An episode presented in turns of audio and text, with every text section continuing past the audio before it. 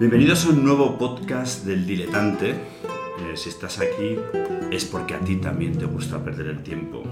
Antes perdíamos el tiempo en los bares y ahora lo perdemos en las casas y simulamos que las casas son bares.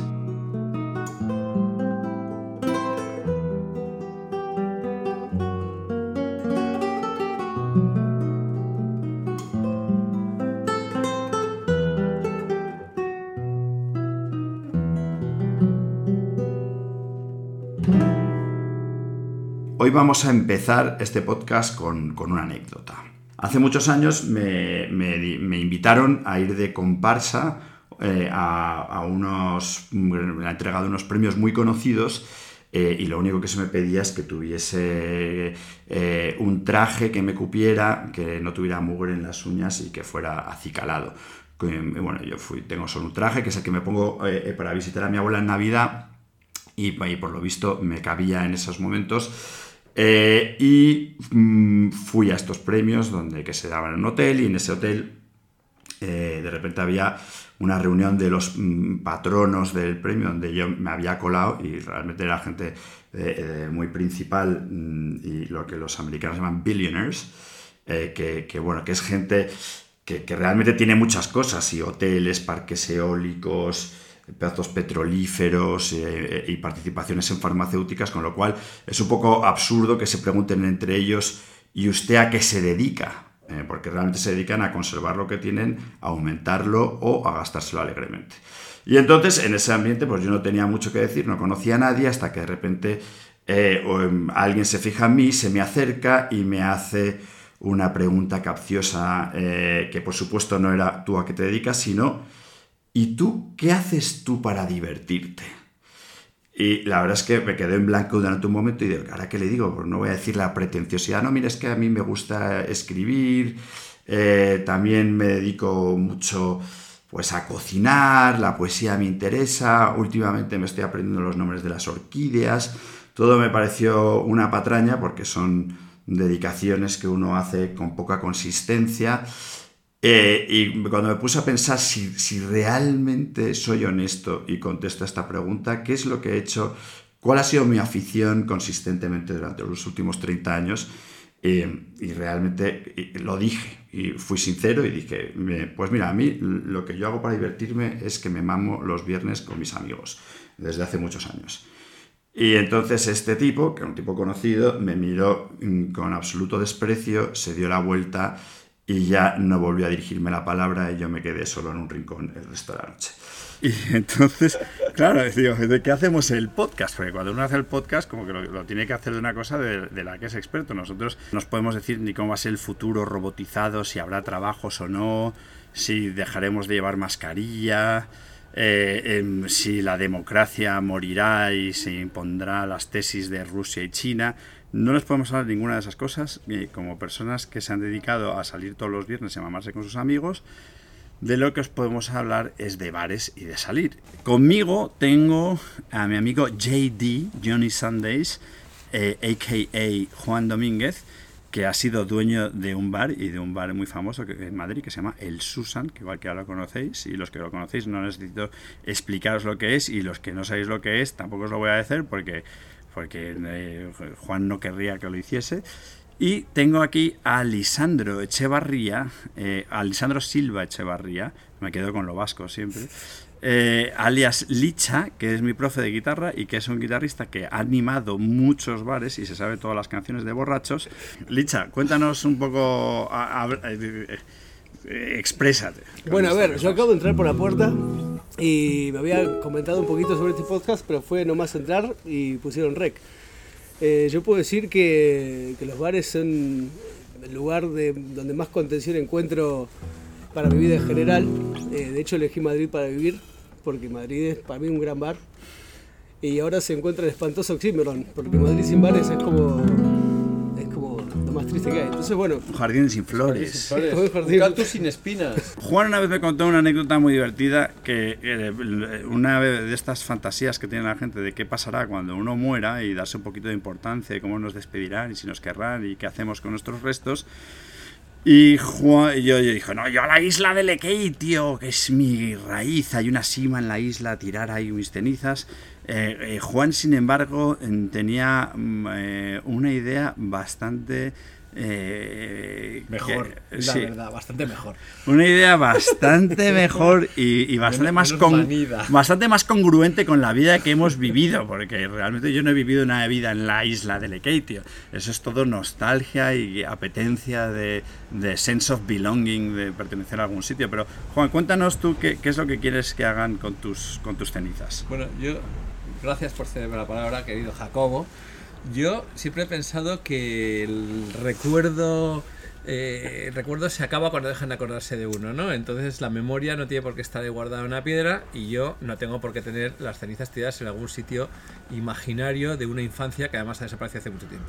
Así es que yo quiero, mm, no sé si reposar, pero quiero al menos estar o irme del sitio en el que mejor me lo he pasado, que generalmente han sido los bares y lamento decir esto muy concretamente los baños de los bares.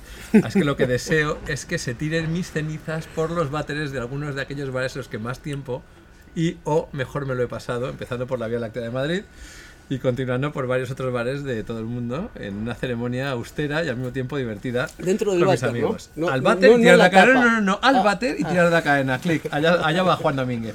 Es lo que hay que hacer. Y luego todo el mundo a beber a mi cuenta, dejaré un pequeño legado, un fideicomiso o algo así para que los niños inviertan en invitar a mis amigos a copas. Quiero deciros que mi padre, que tiene una cuadrilla bilbaína, que la cuadrilla bilbaína es ese grupo de amigos indisoluble, y entonces en esos amigos, que era la cuadrilla de mi padre, el primero en morir, era un tío que ya lo veía venir, porque le habían dado ya tres ataques al corazón o cuatro, y entonces sabía que iba a ser el primero, luego no se murió de un ataque al corazón, se murió de, de una absurda meningitis en Estambul. Pero el tío ya había pensado mucho y desde muy temprano en su testamento. Y en su testamento, él dejó un dinerillo para la cuadrilla, como unos mil y pico euros o más, para que todos se corrieran una juerga acordándose de él. Que es un poco lo que tú quieres hacer, pero tú además quieres un peregrinaje por los baños de Madrid, en plan sórdido. No tiene por qué ser sórdido, Todos perdona. metidos en, ah, en el cuarto de baño, 10 Perdóname, personas Perdóname, pero Con con unos polvos, con unos Las- polvos que yo, no es droga, no es droga, Las- son las cenizas de Juan La Domínguez. sordidez te la estás inventando tú, Mm. porque algunos de los baños en los que yo quiero ser tirado son de los más lujosos del mundo. O sea, ¿Ya? que eso no Aparte, tiene nada que ver con la sordidez. Los baños hay distintos tipos de polvos también, ¿no? Claro, eso no tiene. Claro, hay que echar unos polvos, echar unos polvos. Vamos a ver. Yo creo que el, al final echar unos polvos en cualquiera de sus modalidades está muy bien. Si los polvos son mis restos y esos polvos están cayendo en la cisterna de un váter de un baño, pues oye, ¿sabes? Que, que- que si, el baño, si el baño está en buen sitio. Y luego también te digo una cosa: hay baños estupendos. Eh, claro que sí. Yo os diría una cosa, o sea, todas las cosas en este mundo que están bien, que realmente nos importan o nos fascinan o, o que se convierten en un oscuro objeto de deseo, eh, tienen muchas palabras para referirse a ellos, tienen, tienen muchos sinónimos. Y, por ejemplo, la palabra leche, que la leche es un producto absurdo del que hay que huir rápidamente en la vida, solo tiene la palabra leche para referirse a él. Pero, Me eh, cago en la misma. Sí, pe- pero, pero, pero quiero decirte, eh, el- los, por ejemplo, los genitales. ¿Cuántas palabras hay para hablar del pene? O para hablar de una vagina? O para hablar de, las, de, de los pechos de las mujeres. Hay cientos de palabras. Y al bar, que es una de estas cosas, a las drogas le pasa lo mismo. A- al bebercio, el trago, eh, ¿sabes? Una copa, un copazo, ¿qué, qué- qué- más se puede decir? Un cubata. Un trago, un combinado. Un, Un combinado, pelotazo. Un pelotazo. pelotazo. Bueno, eso, sí, eh, hay muchos. Y los bares, lo mismo, por ejemplo. eh, tugurio. Antro. Por supuesto. Garito. Bar. eh, chigre, que dicen eh, en, en Asturias. Asturias. Chuzo, que dicen en, en Colombia. Taberna, eh, a ver. eh, ah, taberna. Boliche. Que Boliche. los argentinos decís boliche. Antro que dicen en México muy gustosamente. Sí, antro lo hemos oído y, y luego, por supuesto, cantina. O sea, en las canciones mexicanas es, la gente va a la cantina, que es a donde se va a beber. Y por supuesto están los nombres anglo anglicizados, los pubs, los disco pub, el piano pub, el gastropub, ese es mi favorito. Luego está en Colombia que tienen una, o sea, han, han- han demostrado que el español tiene la misma elasticidad que, que el inglés, a la hora de inventarse palabras, en vez de decir un after, que nos, nos gusta decir un after, ellos dicen el amanecedero. Qué bueno. Bonita, ¿eh? Bonita el, la el- el amanecedero. Qué bueno. Y, y, eh, en vez de decir un, un- bueno, bu- burdel, que es un tipo de bar, tiene otros 200. La barra americana, Sí, la tiene además un origen buenísimo la, la- barra americana. La ¿Cómo es- whiskería. La ¿Cómo es barra, la barra americana es un- tiene una cosa fantástica. La barra americana es una forma de llamar a un bar de chicas en España. Y la barra americana existe. La base americana de Torrejón empezó a dejar salir a los americanos que venían aquí, que por supuesto eran lo peor de lo peor, venían castigados. Y trajeron Por- el blues y lo mezclaron con el flamenco. blues, trajeron, el, tra- trajeron el rock, trajeron todo lo que se hizo después y abrieron unos bares en los que unas chicas servían copas a los clientes eh, que iban a beber a la americana. Iban a la barra, no como aquí, se bebían bebidas con hielo y intentaban ligarse a las chicas a toda costa con gran to- tasa de éxito, tengo que tengo entendido. Eh. Y eso es una barra americana. Hay momentos de ansiedad, de una ansiedad eh, que nos domina, eh, o sea, como un caballo desbocado, que hay que encontrar un bar abierto. Noches, incluso mañanas o tardes, que es como un ataque psicótico. Como para el psicótico, si no eh, eh, le pone una inyección en la camisa de 11 varas y una cuarta colchado, se mata. Y lo mismo para unos cuantos que es que necesitan encontrar un bar. Eso lo cantó, lo cantó The Doors, Jim Morrison con Alabama Song, que decía, Oh, show me, oh, show me the way to the next whiskey bar. Cause if we don't find the next whiskey bar, I tell you we must die. Es, decir, enséñame el camino al, nuevo, al, próximo whisky bar, porque como no lleguemos, te digo que muero. But now we say goodbye.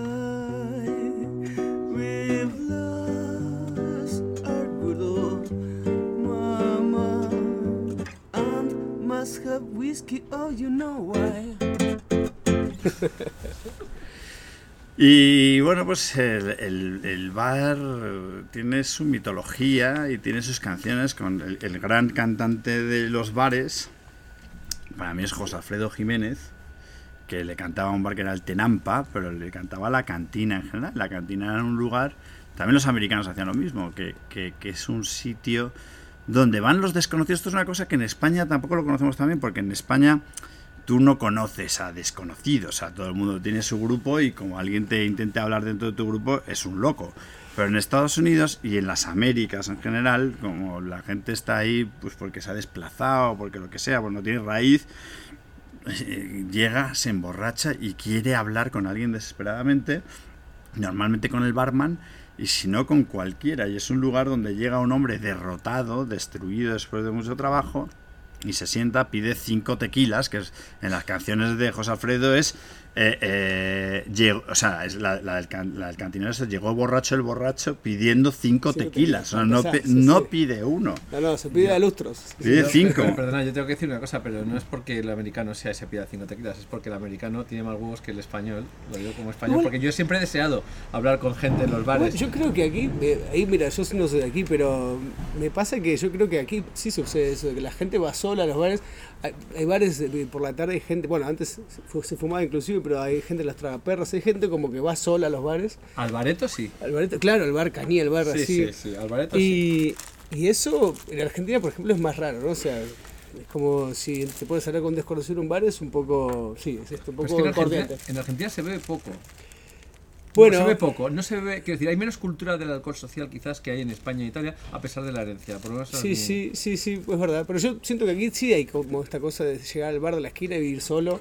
O, bueno, yo he entrado derrotado muchas veces, eh, no por exceso de trabajo como contabas de los americanos, pero sí he entrado solo y, y he, no sé, he hecho migas, me he puesto a hablar, bueno, tal, pero tal vez no soy aquí. Porque tú eres americano. es que nosotros, Sí. ejemplo, No, pero ¿sabes por qué no? No, perdona. no puedo hablar. Es- Este es un claro caso de que, de que, de que Licha está aquí en España como extranjero y necesita conocer a gente y cuando va a un bar intenta conocer a gente. Yo voy con mis amigos de toda la puta vida, pero cuando estoy cuando estaba viviendo en Texas iba solo a los sitios y, de rep- y- y siempre salía con, con amigos. Bueno, yo tengo o que sea, que salía del bar eh, eh, eh, con amigos. O sea, entraba sin ellos y ya, salía... Pero eso es una experiencia que tú tienes porque tienes un círculo, tú eres una persona con una vida social muy rica. Pero yo que he sido propietario de un bar en España, en Madrid más concretamente, nosotros teníamos dos tipos de clientes, los habituales, los habituales de verdad, y luego los que no eran habituales. Los habituales eran gente que iba muchas veces sola, porque sabían que era su bar, eran de ese Claro, bar. O sea, claro. iban al bar... Parroquianos, entonces- ¿eh? Parroquianos, Parroquianos, sí, pero bueno, nosotros tenemos habituales. The Entonces, locals. Como éramos tal. Entonces, de locals en nuestro bar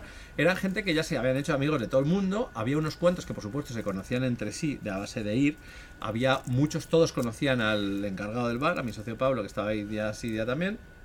Y entre ellos había creado una especie de, De de cofradía, de- afinidad. No solo eso, nuestros parroquianos los heredamos de otro bar.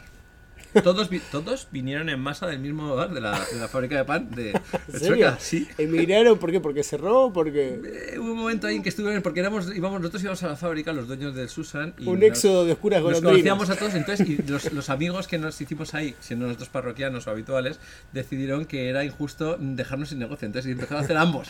Y luego la fábrica tuvo que cerrar y entonces ya se vinieron. Y luego tuvimos que, tengo que decir que yo hice una jugada muy sucia que me la guardarán para siempre. Eh, cuando vaya al infierno a través del váter de ese bar, van a recordar San Pedro, y es que robé a la camarera de la fábrica. No, Lo cual ¿cómo ro- sí, cómo robaste? sí. A ver, a ver, No, Juan. la- la- claro, le hice un fichaje, le dije, oye, vente, Amplia. te voy a pagar no sé cuánto Ah, más. se vino y ya era un gran atractivo para los parroquianos.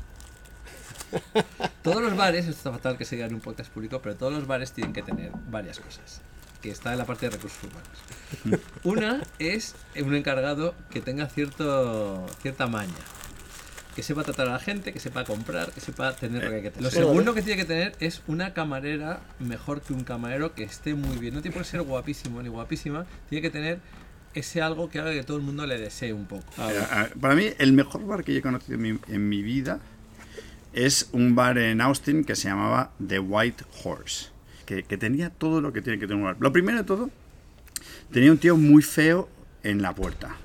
Y una puerta muy estrechita y muy oscura. Y entonces, según entrabas, ya te daba miedo entrar. Y Entonces, entonces, la puerta era como un cuidador de. como un. Sí, un, un- un tío de estos que no sé si es obeso o forzudo.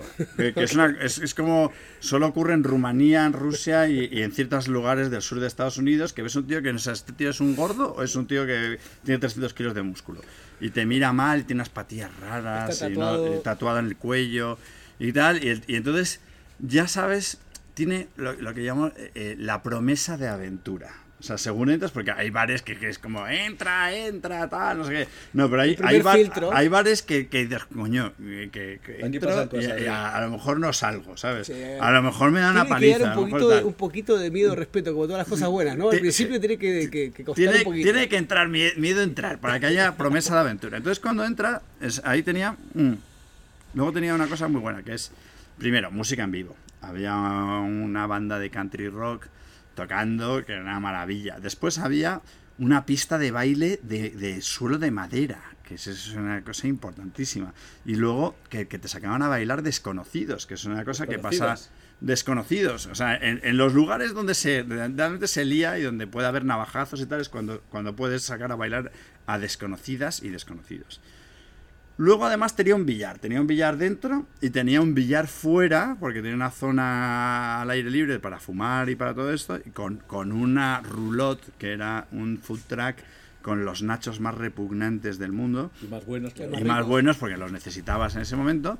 Y luego tenía una cosa que ya es un touch of class, o sea, el toque de clase, que es que tenía el trono del limpiabotas. Y tenía un limpiabotas y, y- y- y entonces te subías ahí y veías el mundo de- de- de- desde el trono del limpiabotas y luego te volvías a bailar y tal. Y es- ese para mí ha sido el mejor bar de todos los tiempos. ¿Tú cuál ha sido tu mejor bar, eh, Uf, Lisandro?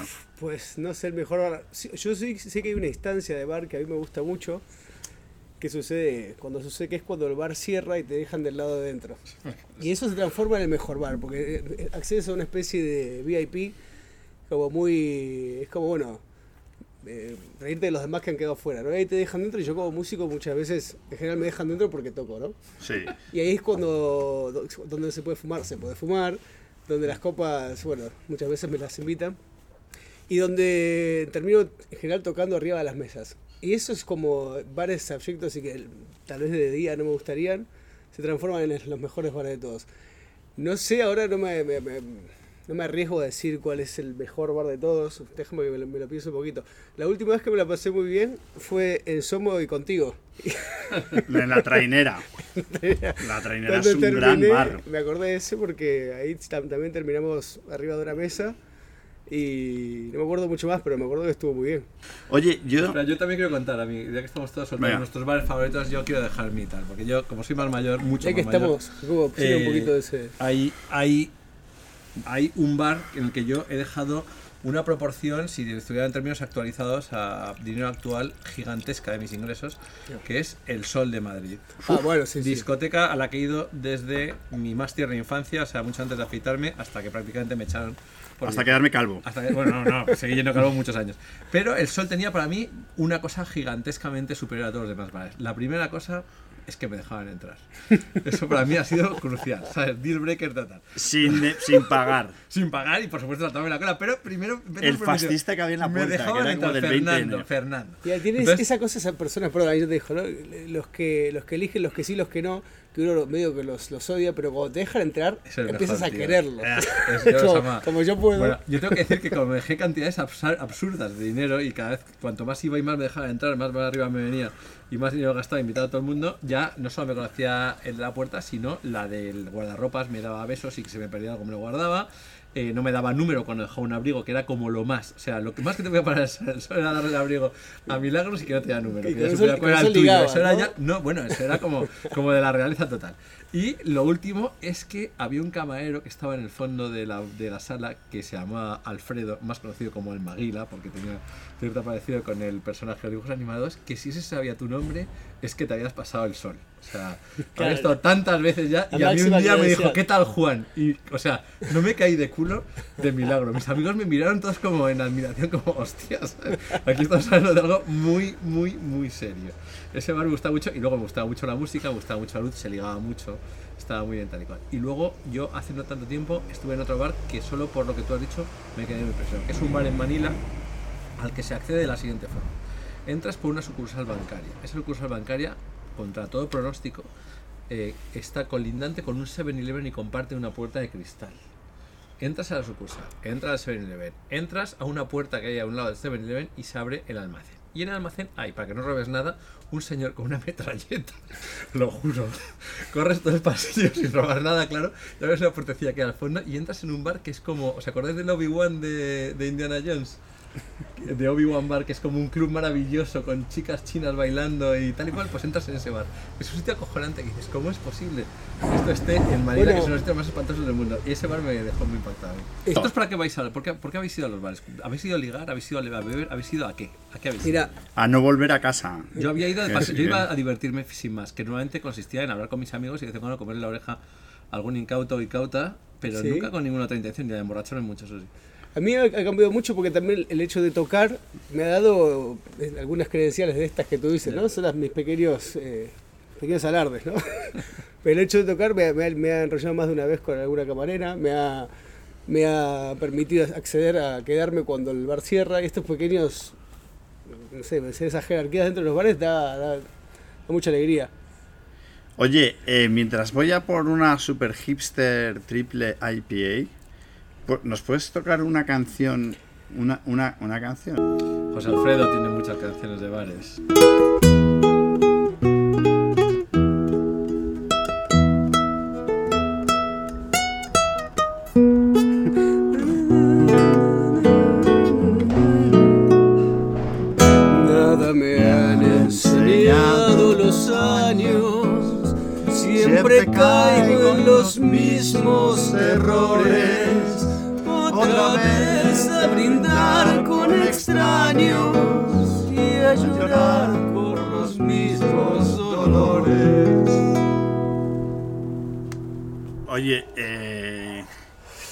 Que van a cerrar? eh, que se, se calcula que va a cerrar el 30% de los bares, que es el bar es como el Parlamento español, ¿no? Es realmente Pero esto es darwinismo. el tío, van a Ágora. cerrar los malos, tío, tranquilo. Los buenos seguirán. No, abrirán otros va- mejores. Van a migrar como, como Sí, el tuyo van de van la fábrica va a de haber- pan. Va a haber más gente por bares mejor, créeme.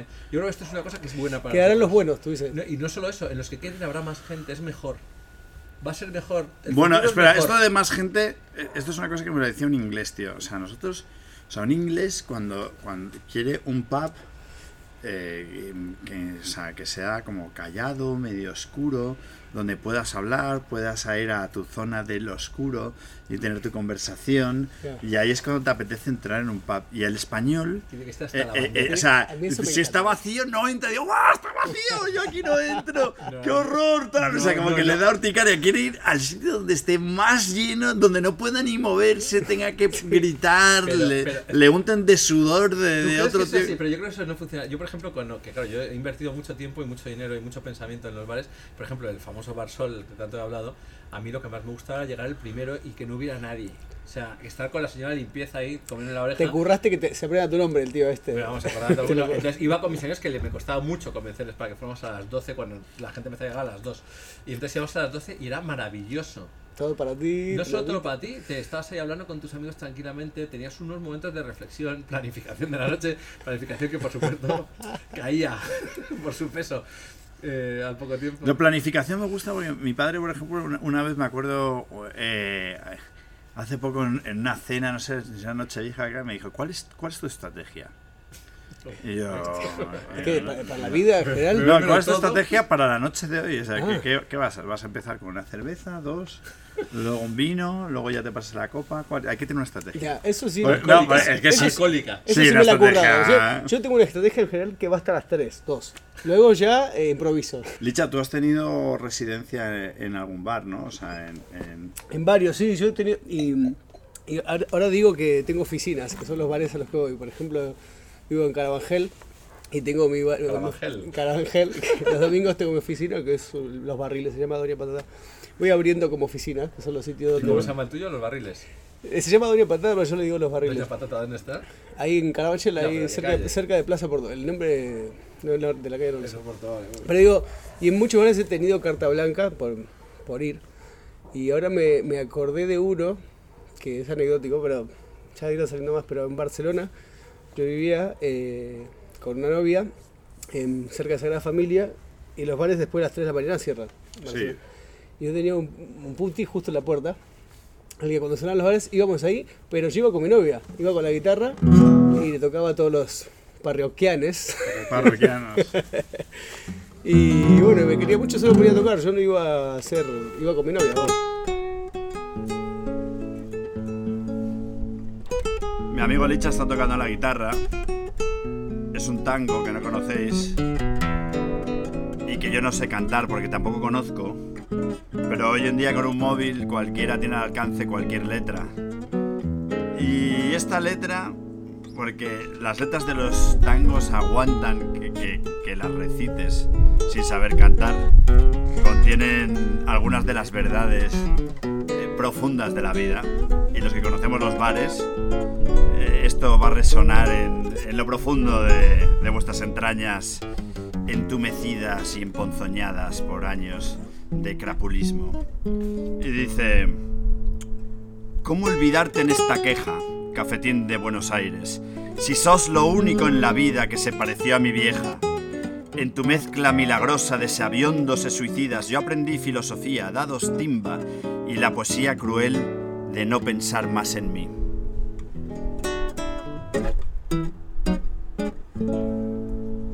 Habéis tenido la experiencia, que yo ahora os contaré la mía, de no tener que pagar en algún bar del que no seáis propietarios? Nunca. Sí, he tenido, he tenido. ¿En cuál? Bueno, he tenido por- en varios por, también por, por tocar. Pero no, no. Ah, no, pero tú que dices- fueras cuando fueras no pagabas. Bueno, creo que Pero no pagabas porque ibas a pagar luego. No, porque pagabas eras- porque, bueno, por la razón que fuera, me da igual. No, yo siempre he tenido que pagar.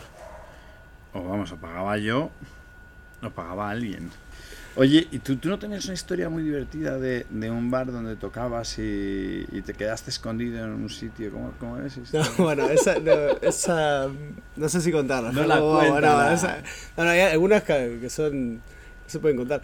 Bueno, a ver, la vamos a intentar contar. Yo tocaba en un garito en Barcelona, no diremos nombres, pero en un sitio muy, muy bonito, muy exclusivo así, y que lindaba con un teatro. Importante ahí, o sea, Jacobo, ¿en qué me has metido? No sé. No, no, Licha, por favor, no, Pero da No, igual. Bueno, nada, y- toqué esa noche y, y pues nada, y había una chica que estaba, que comenzaba a trabajar esa noche. Bueno, y nos gustamos. Entonces, en un momento dado, nos dimos apuntamiento al, al, al teatro vacío, ¿no? Encontramos la, la puerta que daba al teatro y ahí, bueno, nos quisimos. Vale, el día siguiente... Qué elegancia nos quisimos. Bueno, está bien. Eh, bueno, ese idioma, idioma con micrófono. Y al día siguiente, cuando volví, el encargado, que era muy majo, pero muy, muy recto, pero a mí me, me quería, era como uno de estos, ¿no? Como que a mí me quería, yo me senté bien, me dice, bien, ven, Lisandro, ven.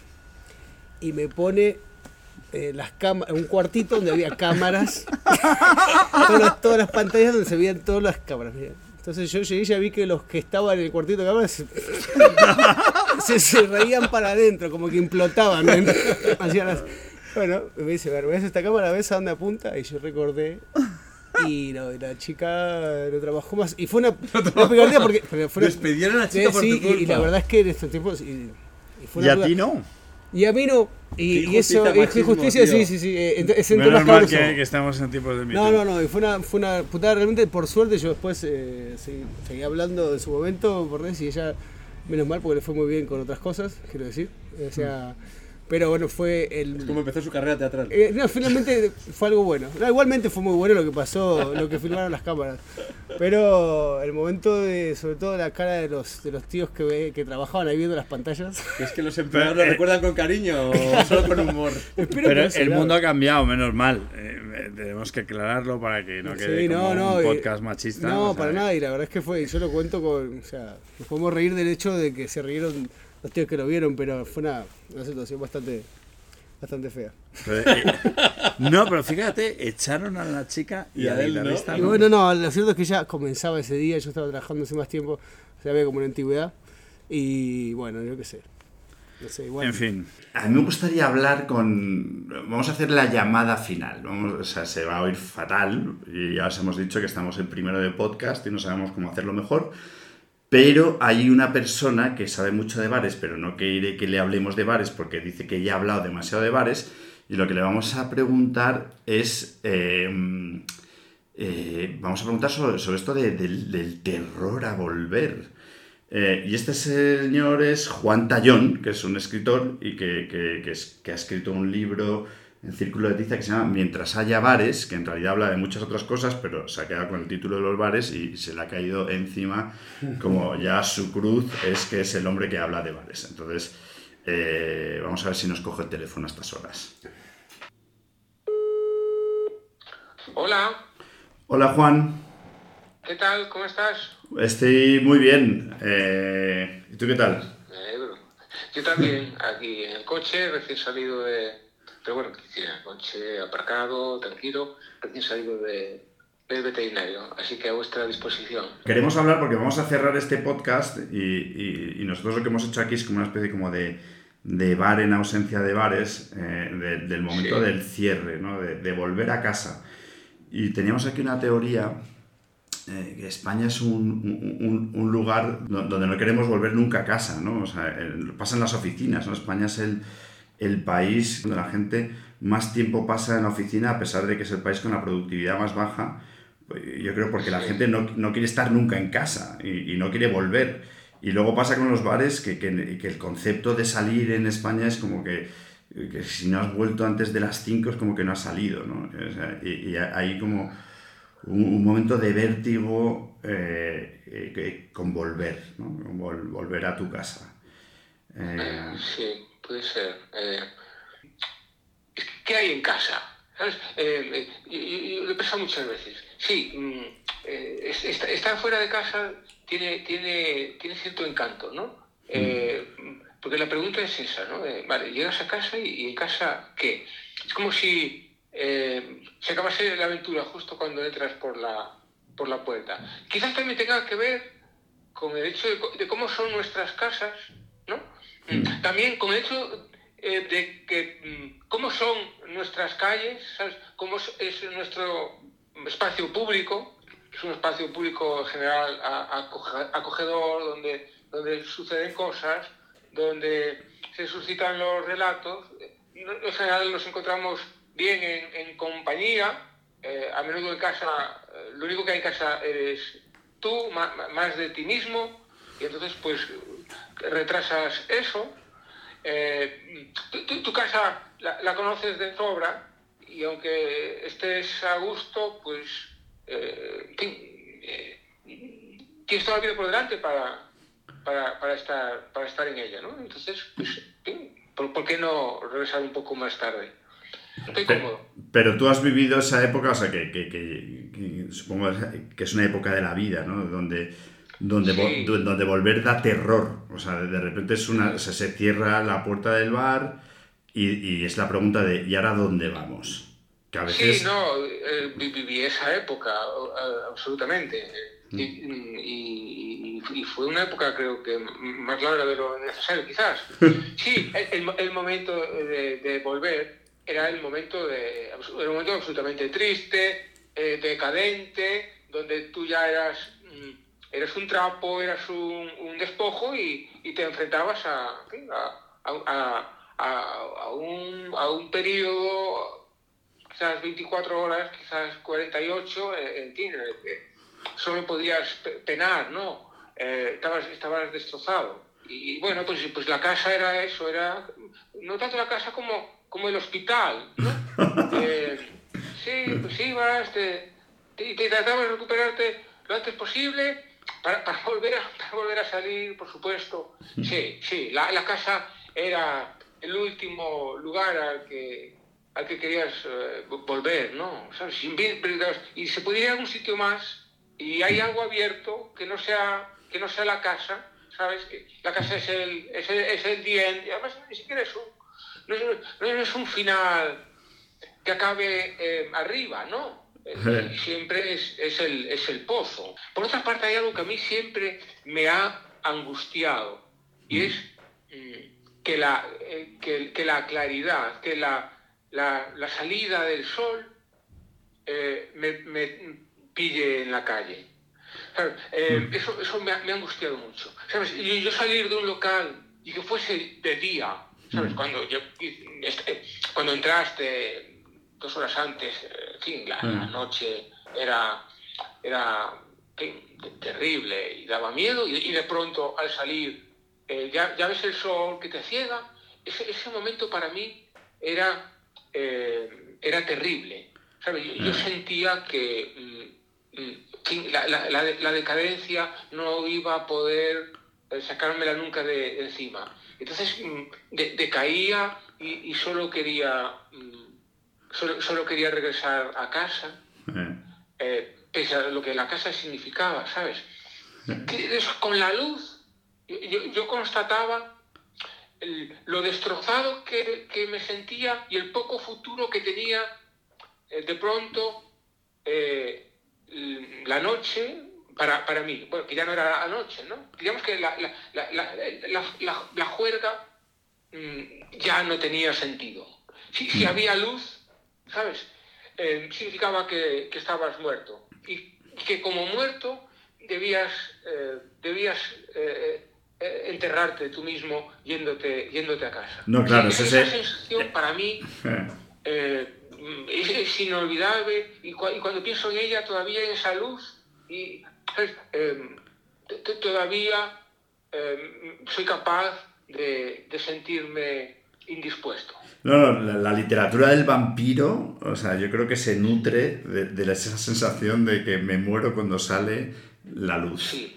Y, y yo creo que La, la- la luz te acaba contigo. No, y, te, y, te, y, te, y te corta ¿sabes? Y, te hace mm, constatar la falta de sentido de la vida, al No. menos durante esas horas. No. Después te recuperas y, y, y, y- y enseguida detectas que, que sí, la vida tiene sentido y sales. A, a mí me pasaba una cosa, que no sé si te ha pasado a ti, que, que, lo de la casa, de, de la fobia de la vuelta a casa y del, y del terror que da un hogar, eh, que vas a una cena de unos amigos y de repente sales y, y a mí me daba terror cuando se cerraba la puerta en esa casa que acabas de abandonar de qué va a pasar, o sea, qué le va a decir la mujer al marido, el marido a la mujer. Ah, claro, hay otro momento eh, que, que también produce mucho miedo. Es cuando ya te has ido a casa, es decir, y, y- y quizás desca- descansas un rato, eh, duermes unas horas y te despiertas y de pronto recuerdas lo que pasó anoche. Y entonces, eh, y, y- y- y- calculas si, si, si te será tenido en cuenta en el futuro. ¿Y por qué tuviste que decir eso? O, o- hacer, o hacer eso. Eh, y, te sientes mal, muy, muy mal. Y a veces al punto de, de que levantas el teléfono y pides perdón todavía no sabes exactamente por qué, pero como te conoces, ¿sabes? Y, y como eh, hay un pequeño fleco, que es el que recuerdas, ¿sabes? que te abochorna, estás seguro de que todo fue mucho peor en realidad de lo que tú recuerdas. Entonces pides perdón por lo que pudieses haber dicho, que no sabes exactamente qué fue. Sí, es el, pre- el perdón que preventivo. Es- es- Te, te- te avergüenza y que no sabes qué pudo pasar por tu cabeza para acabar diciéndolo o haciendo. No, es que en esos últimos minutos antes del cierre, eh, uno está bajo los efectos del suero de la verdad, de lo que ha bebido o lo que ha consumido, y ahí revela sus secretos, ¿no? Sí, pero, o- o pero la, dice, la o- verdad, la verdad es, es un elemento eh, mm, a menudo absolutamente tóxico. Y, de lo menos recomendable que puedes hacer en tu vida es precisamente decir, decir lo que piensas. Eh, si equiparamos decir lo que piensas a, la, a la verdad, eh, que no siempre tiene por qué ser así, eh, esa- sinceridad es, es desaconsejable. No, no digas, eh, no digas la verdad, ¿sabes? Eh, miente. No hay necesariamente nada de malo en ello. Puede ser malo. Mm, eh, depende, ¿no? Eh, no, no hagas daño. ¿sabes? Entonces, mm, no digas lo primero que se te pasa por la cabeza. No seas espontáneo, no seas tan espontáneo. Eh, mm, dejémoslo ahí, en esa, en esa matización. Es- La, la- la- la verdad eh, a veces no, no conduce sino a la, a la frustración y, y- y a, y a la crisis. Hay gente que, que- que en el fragor ese del cierre de vuelvo a casa, no vuelvo a casa, no vuelve. Eh, pu- pu- sí, es, y es poético, ¿no? Eh, yo no sé si me atrevería tanto, pero eh, a- aprovechando el, el- el concepto, eh, me, me- me gustaría enfatizar una de las frases más útiles del, del idioma español, que es el, el ya voy. Eh, ya, ya voy, dicho a sabiendas de que no vas ahí, ¿sabes? Es, de, es, de, es de una gran utilidad y es absolutamente versátil. Mm, mm, Lo puedes utilizar en muchísimas situaciones para mm, posponer el, el momento de la verdad, el desagradable momento en el que tienes que hacer frente, pues quizás a responsabilidades, quizás a, a preguntas incómodas. Entonces, ya voy. Eh, pero vienes, eh, ya voy. ¿sabes? Entonces ya voy, ya voy, pero todavía no vas. ¿sabes? Dejas la puerta abierta ahí, porque pensemos una cosa. eh, en la vida se trata de ganar tiempo. A veces también de perderlo, pero eh, ga- ganar tiempo es, es- es, en cierto sentido, pe- pe- perderlo con, con- con mucho estilo, ¿sabes?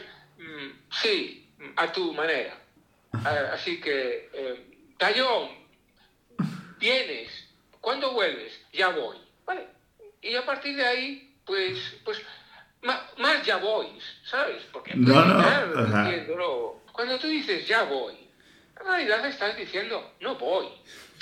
Eh, pero con sutileza, pues, mm, eh, muy diplomáticamente. Eh, No voy ni, ni de coña.